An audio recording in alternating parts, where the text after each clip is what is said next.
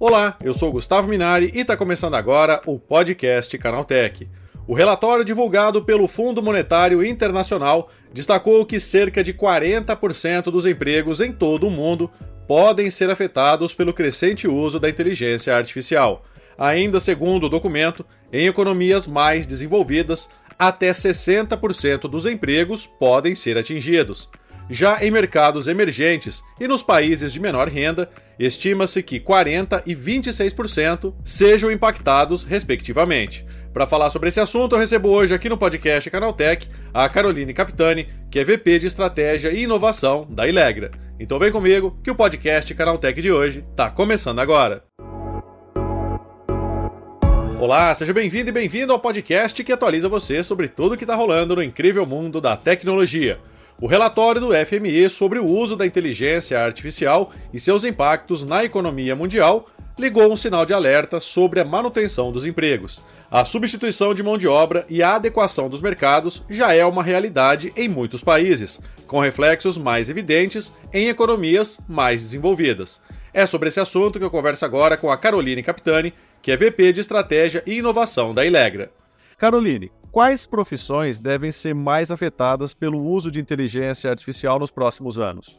É, Gustavo, o que a gente tem visto é, são profissões que não só afetam, como no passado, a questão da mão de obra, mas sim do intelecto, né? Então, engenheiros de software, se a gente percebe, advogados, pessoas que trabalham com gestão, são profissões aí que serão impactadas, haja vista que a IA generativa ela vem para cumprir uma função diferente aí né, nesse, nessa evolução que ela tem sofrido nos últimos tempos. E Carol, é, quais são esses impactos né, que essas carreiras devem, devem ter né, nos próximos anos? Acredito, eu, eu sou muito partidária de que não sou da linha da soma zero, né? A gente acredita que tem contribuições para serem feitas, sim, mas o impacto é que muitas das atividades intelectuais que até então eram necessárias, né, e serem feitas por pessoas, por seres humanos, agora os chatbots, inteligências que estão treinadas aí para uma volumetria de dados imensa, poderão fazer por nós de forma muito mais célere, muito mais rápida e, a acurácia e assertividade uh, tem sido também objeto de aprimoramento dessas ferramentas, né? Então, cada vez mais elas estão ficando melhores. E Caroline, é, você acha que isso pode aprofundar as desigualdades, né? Principalmente quando a gente fala em carreiras com é, um nível mais elevado de escolaridade, com, ou que tenham menos escolaridade? Como é que você avalia isso? É, é um risco, sim. Inclusive, é um item que é apontado pelo Fundo Monetário Internacional. Um relatório foi publicado agora, dia 14 de janeiro. Essas desigualdades podem ser intensificadas, então há uma necessidade de letramento, poder capacitar as pessoas sobre o tema para diminuir um pouco, né? Mas há um risco, sim, de, dessas desigualdades aumentarem. Você acha que esse é um caminho inevitável, né? A gente já teve problemas parecidos lá atrás com a Revolução Industrial, depois com a chegada da internet, a popularização do Google, enfim, sempre que surge uma tecnologia nova, obviamente, né, ou inevitavelmente, algumas profissões elas deixam de existir. Você acha que esse é um curso natural? Isso deve começar a acontecer nos próximos meses ou até nos próximos anos? Sim, acredito que sim. Até você fez menção à Revolução Industrial, tem relatos aí de máquinas foram queimadas, medo de que elas substituiriam totalmente o trabalho, e não foi de fato o que aconteceu, né?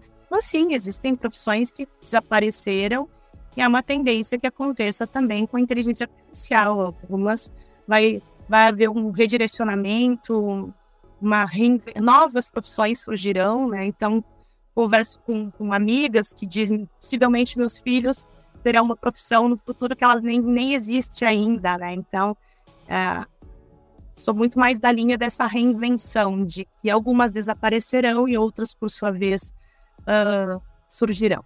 E Carol, né, as economias mais desenvolvidas, elas devem sofrer mais com esse tipo de impacto gerado pela IA? Sim, é o que inclusive o relatório indica, né? uh, tanto para o bem quanto para o mal, né? No sentido de que elas também estão, estão melhor preparadas, eu imagino, para lidar com isso, né? Estão mais bem preparadas, mas aponta-se que é, são as economias mais desenvolvidas que sofrerão os primeiros impactos, né? E depois, consequentemente, as subdesenvolvidas. Hum, aí, cerca de 60% dos trabalhos das economias desenvolvidas, uh, o relatório aí do FMI traz como um impacto previsto nos próximos anos. E Carol, como é que você acha que deve ficar o mercado de trabalho, né, para daqui a dois, três anos, né? Você acha que é, haverá uma mudança muito impactante nesse sentido, né, da forma como existem hoje essas relações de trabalho ou não? Ah, inevitavelmente carrega uma série de mudanças, né? Então, sejam elas de legislação trabalhista, né? De, enfim, as mudanças acontecerão. Tem aí a, a questões de até de, de modelos de trabalho, de, de formatações, né? Então, é necessário que acompanhe, né? As leis precisam acompanhar a trabalhistas e, e leis, inclusive, que tenham relação com ética, né? Está tramitando no Congresso aí a Lei 2338, se não me falha a memória, que visa dar conta dessas mudanças é, 2338/2023, que visa dar conta aí de, de de questões éticas que estão por detrás de tudo que está acontecendo, né? A gente sabe que a iniciativa privada ela anda numa velocidade diferente do, dos nossos legisladores, né? Então, esse tem um descompasso aí também. Carolina, né, você acha que é possível que as empresas e também os funcionários eles se preparem porque a gente pode chamar de novo normal com a chegada da inteligência artificial? Ah, sem dúvida nenhuma. É comum hoje em dia a gente ler reportagens dizendo as empresas estão passando aí por uma série de treinamentos. Aí, Lever, inclusive, a empresa na qual eu trabalho, a gente está com uma iniciativa chamada Trilogia da Inteligência Artificial. São três momentos: um momento de letramento, um momento mão na massa e um momento de ativação. Então, a gente precisa letrar as pessoas né, sobre sobre essa disciplina, os impactos, os benefícios, como que esses copilotos podem nos ajudar no dia a dia, como que eles podem, de fato, aumentar nossa produtividade. Então, esse letramento é fundamental que seja feito para que as pessoas, enfim, façam o melhor uso desse ferramental que está sendo colocado diariamente à nossa disposição. E Carol, né, você acha que esses programas de capacitação, eles tendem a ficar cada vez mais comuns e mais acessíveis para as pessoas, né, para que é, a gente não tenha um futuro de muita gente desempregada por falta de conhecimento? Certamente as plataformas digitais uh, estão já se valendo disso, tem muitos cursos acessíveis, diferentes canais. Obviamente tem que ser feita uma boa curadoria, né? Então a gente é bombardeado por informação, muitas possibilidades. Inclusive, a área da educação precisa ser refatorada. Tem muitos cursos tradicionais que não fazem mais sentido. Né? O aluno não se vê mais motivado. Inclusive, a, a uma das diretoras da, do FMI, ela fala da, da preocupação com a evasão escolar, tá? de ir para o colégio para estudar de assuntos que você tem disponível, acessível na palma da mão, numa velocidade absurda. Então, há um descompasso do, do, do ensino tradicional para o que a gente acessa nos, nos canais digitais, né? Você acha que, como você comentou anteriormente, né, essa questão de que os nossos filhos provavelmente eles terão profissões que ainda não existem, né? Você acha que a, a própria escola, as universidades, essas instituições vão ter que passar por um processo de adaptação também, né, para que possam oferecer algo mais dentro dessa realidade com a inteligência artificial? Ah, sem dúvida nenhuma. Inclusive, a gente tem tido alguns diálogos com redes educacionais muito grandes debatendo isso, né? De novos cursos, assim como uh, preparar os professores tradicionais para esse novo momento. Então, várias camadas as mudanças acontecerão. Né? Então, a gente vive numa era de coexistência geracional. Tem pessoas que são nativas digitais e outras, por sua vez, não são mas elas têm algo a contribuir para a nossa economia, para a nossa sociedade. Então, como usar esse intelecto das pessoas que estão nativas, mas que não são nativas digitais. Então, o meio educacional precisa olhar para professores, alunos, para carga horária de cursos, para, enfim, para uma série de aspectos para dar conta dessas mudanças. Uma coisa que a gente sempre fala aqui no, no podcast Canaltech, Carol, é que é, a gente chegou no momento em que não dá para ignorar, né? a inteligência artificial ela está aí, né? Ela se popularizou de um ano, um ano e meio para cá. E aí, acho que no meio industrial, no meio corporativo, é obviamente que para todos os profissionais, a gente vai ter que se adequar em um momento ou outro, né? Sim, é, a gente precisa que as fichas caiam, né? e, de fato, refletir o que, que a gente tem que agir, o que a gente tem que fazer, né? Para que nós estejamos uh, preparados não para o futuro, mas para o hoje. Então, é, é necessário o que eu estava lendo recentemente até uma declaração da, da Web, que é uma futurista, e ela fala de que ela percebe uma onda de empresas já colocando a mão na massa, praticando, né? Porque conceitualmente o assunto já vem sendo trabalhado, discutido bastante, mas projetos práticos, o que está sendo feito? Está sendo incorporado? Né? Porque codes falar sobre inteligência artificial, é bacana ir lá dar uma declaração sobre o assunto, mas na prática, o que a gente tem testado, o que a gente tem experimentado? Que problemas de negócio ele vai resolver? O que ele pode contribuir para a nossa companhia? Né? Então, esse é um ponto agora de inovação é igual a execução. A gente precisa executar e não só ficar no campo conceitual. Carol, é isso. Muito obrigado pela tua participação e um ótimo dia para você, hein? Agradeço e espero ter contribuído nesse debate. Com certeza. Obrigadão. Tchau, tchau. Tá aí, essa foi a Caroline Capitani falando sobre os impactos da inteligência artificial na criação de novas oportunidades de trabalho. Agora se liga no que rolou de mais importante nesse universo da tecnologia no quadro Aconteceu Também.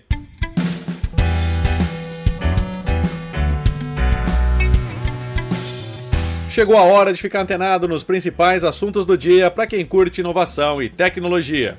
O Realme C67 NFC foi lançado oficialmente no Brasil, prometendo ser mais uma opção de intermediário 4G atrativo para o público nacional. Apesar de sua oficialização ser recente, o anúncio do produto no país foi realizado há dois meses, em dezembro de 2023. O grande destaque do produto, no entanto, é a sua câmera de 108 megapixels, que promete proporcionar fotografias de ótima qualidade na sua faixa de preço. A parceria entre a Xiaomi e a marca alemã de câmeras Leica acaba de avançar em mais um passo. As empresas anunciaram a criação de um instituto para o desenvolvimento de conjuntos ópticos para celulares, o que promete ser um importante marco para a indústria. Isso inclui experiência de usuário, tecnologia e filosofia de imagem, entre outros detalhes. Pela primeira vez na história, a Apple conquistou as sete primeiras posições entre os celulares mais comercializados no planeta. Os dados foram fornecidos pela agência de mercado Counterpoint Research que mostrou uma concentração maior de vendas entre os 10 primeiros, em comparação com os que vêm logo abaixo. Mesmo que não tenha sido a principal novidade da marca para 2023, o iPhone 14 foi o modelo mais vendido pela Apple no ano passado e também o celular mais vendido no mundo. O Do It AI pacote de inteligência artificial do Google Docs e Gmail passou a se chamar Gemini for Google Workspace. O serviço já está disponível em contas pessoais com o plano AI Premium do Google One ativado, mas funciona apenas em inglês por enquanto. Nesse caso, os assinantes podem utilizar a solução de IA do Gmail, Google Meet, documentos, apresentações e planilhas sem depender do chatbot. A Apple literalmente lançou uma nova aposta no segmento de aplicativos, o Apple Sports. A novidade para iPhone permite aos usuários acompanhar uma série de informações relacionadas a esportes, o que inclui placares, tabelas de campeonatos, estatísticas, probabilidades de apostas e outros dados. A nova ferramenta da maçã se soma a outros esforços dentro da área esportiva, como o Apple Music patrocinando o intervalo do Super Bowl e o MLS Season Pass, que conta com partidas ao vivo da Major League Soccer para os seus assinantes.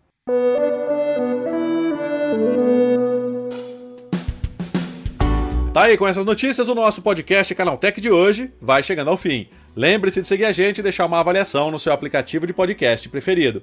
É sempre bom lembrar que os dias de publicação do programa são de terça a sábado, com um episódio novo às 7 da manhã, para acompanhar o seu café. Lembrando que aos domingos tem também o Vale Play, o podcast de entretenimento do Canal Tech. Esse episódio foi roteirizado e apresentado por mim, Gustavo Minari, e a edição foi do Samuel Oliveira. O programa também contou com reportagens de Ju Cyber, Vinícius Mosquen, Fabrício Calisto e Bruno De Blasi. A revisão de áudio é do Wallace Moté com trilha sonora de Guilherme Zomer, e a capa desse programa foi feita pelo Eric Teixeira. Agora o nosso podcast vai ficando por aqui. A gente volta na próxima terça-feira com mais notícias do universo da tecnologia para você começar bem o seu dia. Bom fim de semana. Tchau, tchau.